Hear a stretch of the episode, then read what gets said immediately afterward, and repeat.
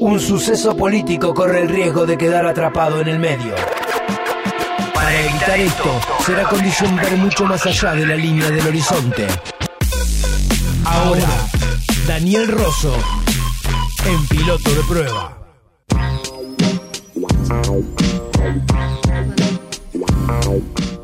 Muy bien, escuchaban la presentación, vamos a hablar un poco de actualidad con Daniel Rosso, periodista, integrante de Voces Libres del Pueblo. ¿Qué tal, Daniel? Buen día. Buen día, ¿cómo te va? ¿Cómo estás? Muy bien, muchas gracias por atendernos como siempre. Y bueno, en materia política, eh, hace unos días corría el rumor y finalmente hoy eh, está en la tapa de casi todos los diarios esta propuesta de un acuerdo que lleva adelante el oficialismo a los o a un sector de la oposición, ¿no? Sí, sí, a un sector de la oposición eh, que, que eh, se trata de un sector eh, con una identidad para, para seguir la denominación que Sigmund Bauman utilizó durante mucho tiempo, un sector de la oposición que tiene como una identidad líquida, ¿no? Sí. es decir, una, una identidad líquida porque se mueve desde un lugar a otro con bastante velocidad y además bastante imprevisibilidad. Hasta la semana pasada eh, tenían, sobre todo el caso de Massa, una posición de endurecimiento con respecto al oficialismo. Ahora, y en simultáneo aparentemente estaba discutiendo este pacto. Sí. Eh, no, no termina de quedar claro esa identidad líquida cuál es y en qué punto están. Es decir, es una, es una oposición que todo el tiempo se diluye o se desvanece en su carácter opositor, ¿no? Sí, sí. Este... sí. Sí, perdón. No, no, que eh, hablabas de Sergio Massa, que esta semana, bueno, eh, tuvo ese discurso, ¿no?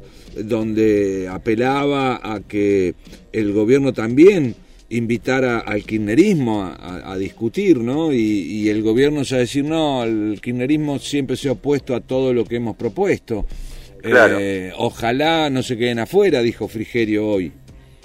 Es, claro, ahora, el, el, el tema que hay ahí es que lo que se propone como, como objetivos del acuerdo, o sea, estos 10 puntos, sí eh, contienen prácticamente todas las políticas acordadas entre el gobierno y el Fondo Monetario Internacional, por lo cual eh, no funciona tanto como un llamado a acordar una política, sino como un llamado a ampliar la sustentabilidad política del programa del Fondo Monetario Internacional. Claro. Porque a ver, entre los puntos, lograr y mantener el equilibrio fiscal, sostener un banco central independiente, mayor integración al mundo promoviendo el crecimiento de las exportaciones, seguridad jurídica, creación de empleo a través de una legislación laboral moderna. Fíjate el eufemismo de reforma laboral, ¿no? Claro. Este, eh, consolidación de un sistema previsional sostenible y equitativo. Es un eufemismo de reforma previsional también. Entonces, en realidad el planteo es cómo sumar más fuerzas que le den sustentabilidad al programa económico acordado con el fondo. Si esta es la discusión, es muy difícil ahí que sectores opositores reales terminen acordando. Otra cosa es acordar una política de transición este, eh, novedosa y que de algún modo rectifique algunos de los puntos más críticos de esta política que viene generando desempleo y pobreza, ¿no? Es verdad, los 10 puntos presentados así parecen una confirmación del programa que se ha venido aplicando desde diciembre de 2015. Y mira, y el punto 10 es concluyente, dice cumplimiento de las obligaciones con nuestros acreedores.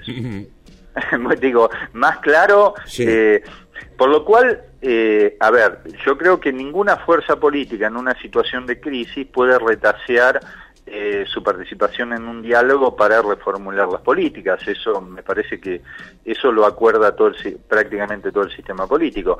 Ahora, si te llaman a, en realidad, darle sustento a un plan previamente existente, que es el acordado entre el gobierno y el Fondo Monetario, y este, un plan que además genera graves problemas en términos de indicadores sociales, crisis, etcétera, etcétera, y la verdad que en mucho sentido así no, no, no parece tener.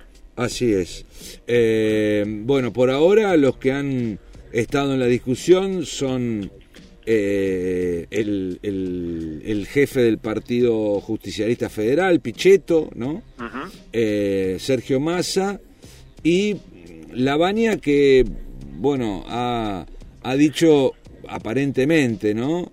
Que es un plan que no, que no tiene futuro.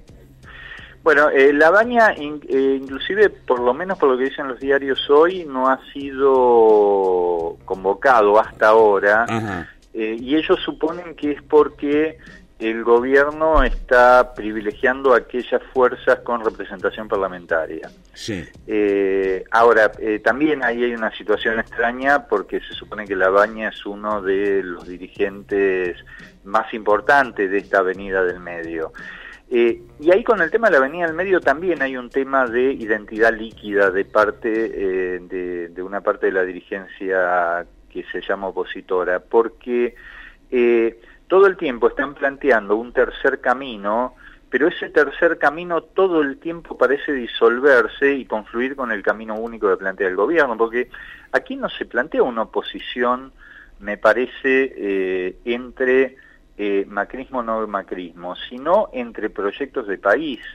Y la verdad es que sí los puntos a discutir son estos que hoy han aparecido enumerados en Clarín y en La Nación, eh, ahí no se está planteando ningún, ninguna revisión del camino eh, que está llevando adelante el gobierno, sino que en todo caso es una confirmación de ese camino con una ampliación de eh, la sustentabilidad política, ¿no?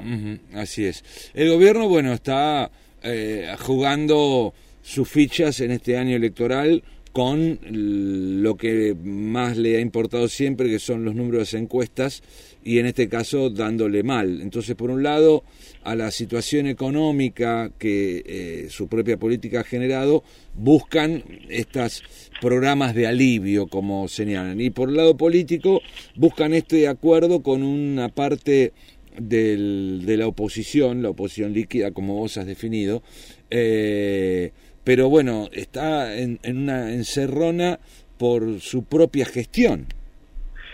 Sí, eh, y esto que decís de los encuestadores, eh, a mí me llamó la atención una nota hoy en el diario La Nación titulado En la Casa Rosada celebraron la reaparición del kirchnerismo duro, en donde dice que, eh, bueno, que el gobierno estaría con mejor ánimo porque apareció un estudio que le da mejor, y dice al pasar que este estudio lo hizo una, una encuestadora de las 14 encuestadoras que fueron contratadas por el gobierno. O sea, Vos fijate el nivel de seguimiento de la opinión pública, que según dice La Nación hoy, el gobierno estaría trabajando con 14 encuestadoras, 14 firmas que encuestan la, la, variación de la opinión pública, ¿no? Sí, sí. Y eh, también la otra cosa que se ve muy fuerte es un intento de construir en la ausencia de la principal candidata de la oposición, esto, la ausencia, digamos, pública después de la aparición del libro, de la principal candidata de la oposición, esto es eh, Cristina Fernández de Kirchner, tratar de ocupar ese lugar con una versión extrema del kirchnerismo. Eh, entonces, eh, ¿qué, ¿qué es lo que pasó ayer y sobre todo en los medios de hoy muy fuerte? La estrategia comunicacional del gobierno y sus medios afines eh, consiste en captar discursos a los que se los pueda estirar o distorsionar para construir allí la versión de un kirchnerismo autoritario. Entonces, toman declaraciones puntuales de Mempo Giardinelli o de una persona o de otra, este, por ejemplo, una declaración de Mempo Giardinelli en C5N eh, que planteaba tal como supuestamente plantea el, manifiesto argentino, que es una confluencia de intelectuales, eh, suprimir el poder judicial, y entonces toman esa declaración, que es de un intelectual del kirchnerismo, que pertenece a una de las agrupaciones del kirchnerismo, como si automáticamente fuera el programa de gobierno de Cristina Kirchner. Vos fijate cómo un argumento aparecido en el campo del kirchnerismo es estirado y distorsionado para transformarlo en un elemento de la identidad eh, supuestamente extrema de Cristina Fernández de Kirchner. Ahora, la verdad, este, entre lo que dice este, eh, este dirigente, que además es un dirigente apreciado, pero es un dirigente más, un intelectual más de una larga cantidad de intelectuales del kirchnerismo, y en todo caso es algo que dice él. Muy bien, lo que hacen los medios hegemónicos es estirar ese argumento de este intelectual y rápidamente atribuírselo, pegar un salto y atribuírselo a la presidenta, a la, a la expresidenta, como si eso fuera a formar parte de su futuro de su futuro plan de gobierno.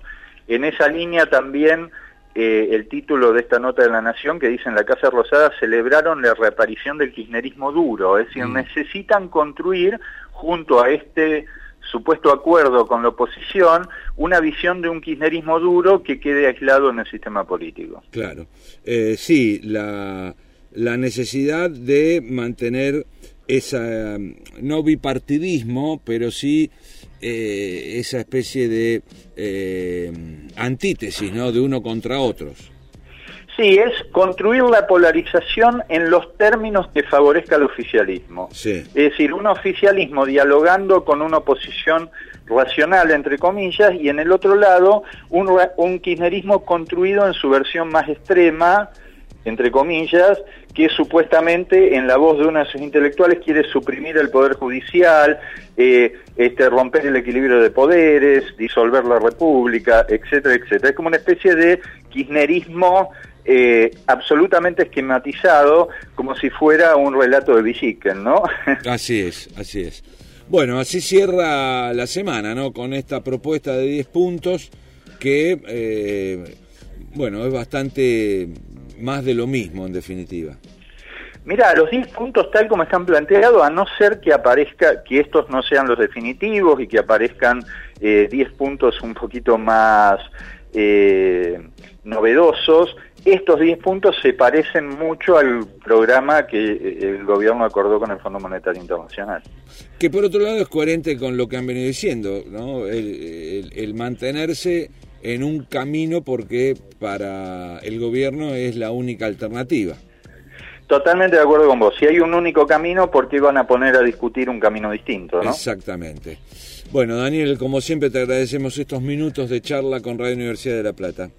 Muchas gracias a ustedes. Un abrazo grande. Daniel Rosso, periodista, integrante de Voces Libres del Pueblo. Colectivo de periodistas. Voces Libres del Pueblo. Hacia una comunicación democrática, popular y organizada.